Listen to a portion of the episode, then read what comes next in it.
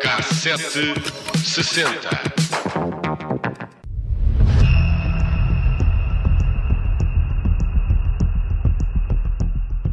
Em janeiro de 2007 foi preso um dos muitos autores de um assalto histórico ao Banco Central do Brasil, na cidade de Fortaleza. Foi dois anos antes, na madrugada de 5 para 6 de agosto de 2005, que o grupo de ladrões conseguiu entrar no cofre forte, mas não pela porta.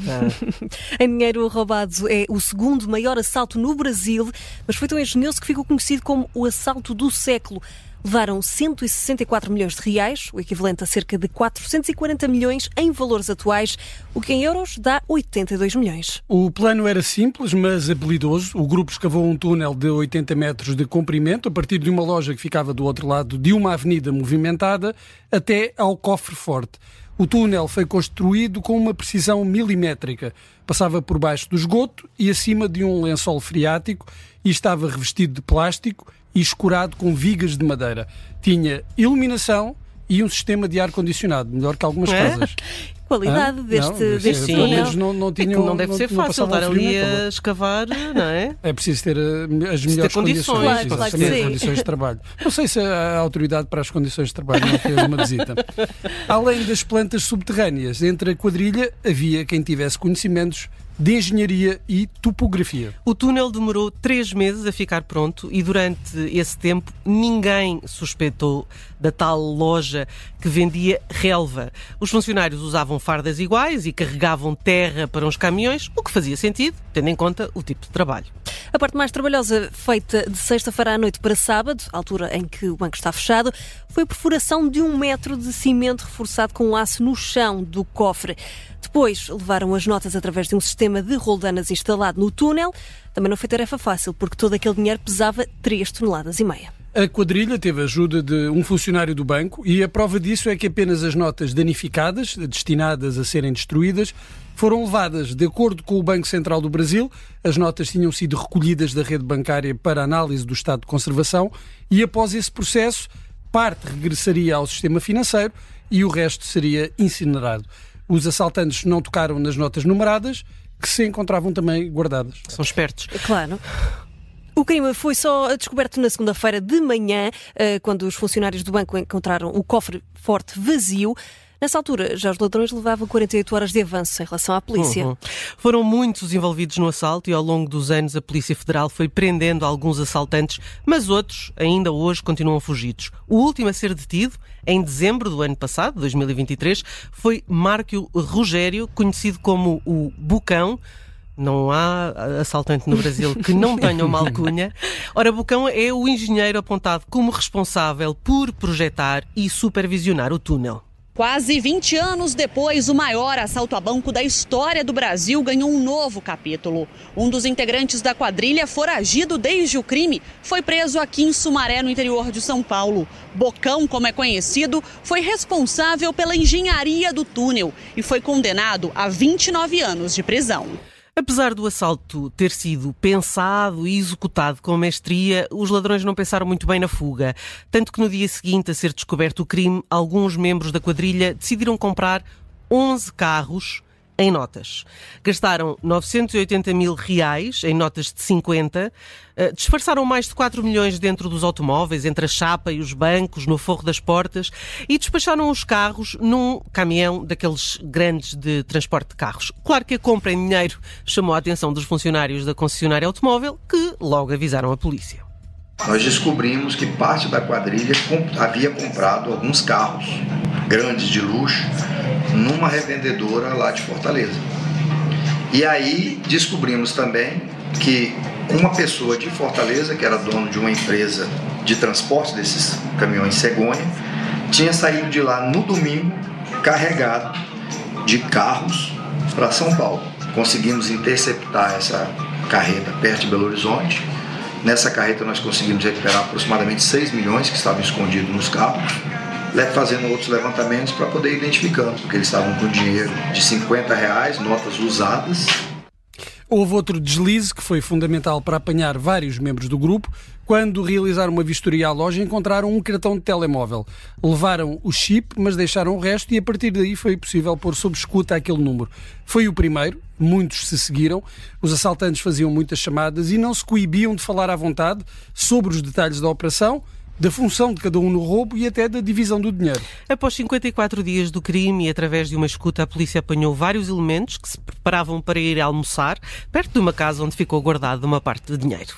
As investigações duraram anos e, ao longo desse período, foram identificados muitos dos envolvidos. Chegaram a ser condenados com penas efetivas mais de 90 pessoas. Desde 2005, a Polícia Federal indiciou mais de 130 pessoas ligadas ao roubo milionário. Cerca de 90 foram condenadas por envolvimento no crime.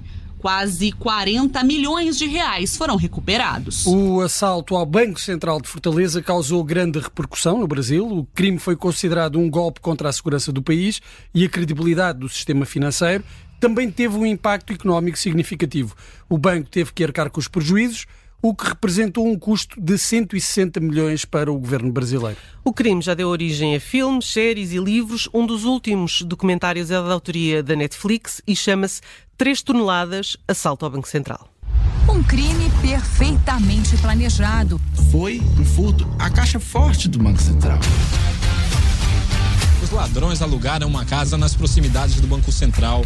De lá, cavaram 80 metros de túnel até chegar ao cofre primeira monta foi calculada em quilos. Pronto, ouvimos aqui este trailer, não é, Judite, do, deste, desta série que está na, na Netflix. Este assalto tem ainda mais detalhes, mas não tinha, não era possível é, neste tempo pôr uhum. o, o, resto dos detalhes. Mas uma das coisas que encontraram no túnel foram aquelas bebidas isotónicas, uh, porque era preciso ter pois, força, claro. não é? Continuar aguentar, a ter energia claro. para continuar. Sim, para construir uh, um túnel com ar-condicionado, atenção, não é? Olha, e já que, já que estamos no Brasil, uh, podemos espreitar o que se ouvia por lá em 2005. pela lista estão espalhados vários artistas e, sem surpresa, quem é que está lá no meio desta lista? Ivete Ivete Sangalo. Oh, Agora, que surpresa, estranho. não é? É de babaixar, é de bala com vaca, é de babaixar, é de bala com vaca.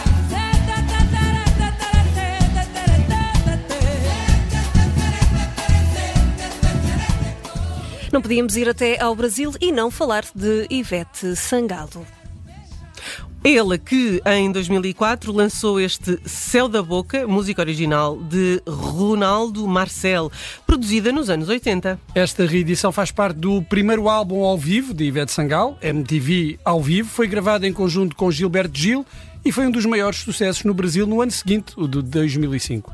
Esta, esta história que a Judite nos trouxe hoje uh, ao Cassete 60 é digna de um filme uh, e por isso damos também agora uma espreita dela uh, no cinema e o que, é que, o que é que estava na berra em 2005.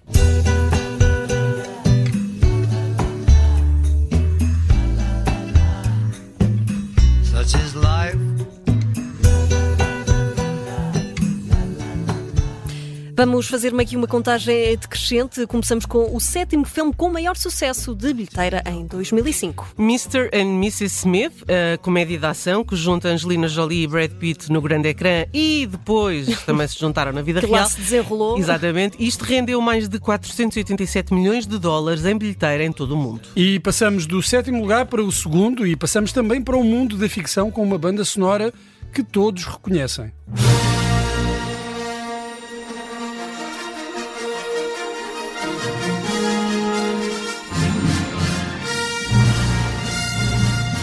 Será, não é? Ninguém sabe. Uh, John Williams não falha em entregar mais uma banda sonora uh, daquelas bem memoráveis. E a de Star Wars 3, A Vingança dos Sith, não foi exceção.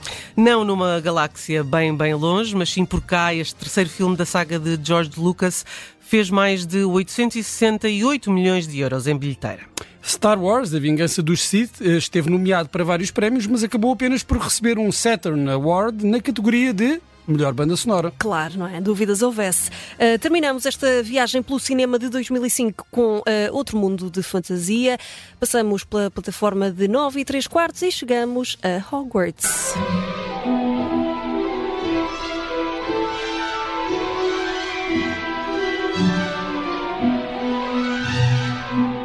Eu sinto que isto hoje é um programa dedicado a John Williams. Podemos não é? fazer um, por acaso. Olha. Não era, não era nada mal pensado. Uh, isto porque John Williams, mais uma vez, a dar-nos uma, uma banda sonora inconfundível. Em 2005 chega Harry Potter e o Cálice de Fogo. Com mais de 895 milhões de dólares em bilheteira em todo o mundo, este quarto filme da saga de J.K. Rowling foi o filme com mais sucesso do ano de 2005. Esteve nomeado para um Oscar na categoria de Melhor Direção de Arte, recebeu um Teen Choice Award e ganhou ainda um prémio BAFTA na categoria de Melhor Design de Produção, tornando-se assim o primeiro filme da saga Harry Potter a receber um prémio destes. Muito bem. E para terminar esta viagem no tempo até 2005, uh, podemos fechar com a música mais ouvida do ano.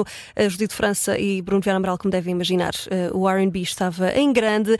Eu até comentei com a Judite que, que música que haveria de escolher, porque era só RB naquele top 10. uh, e pronto, e por isso temos Mariah Carey no topo da tabela com esta We Belong Together.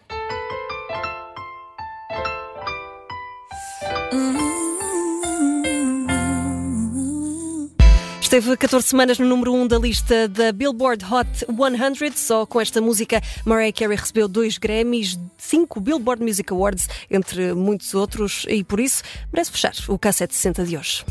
I didn't mean it when I said I didn't love you so. I should have held on tight, I never should have let you go. I didn't know nothing, I was stupid, I was foolish, I was lying to myself.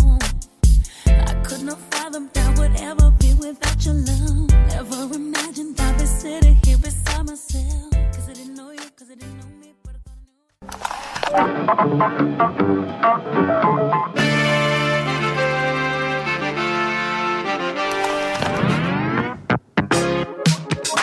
K760.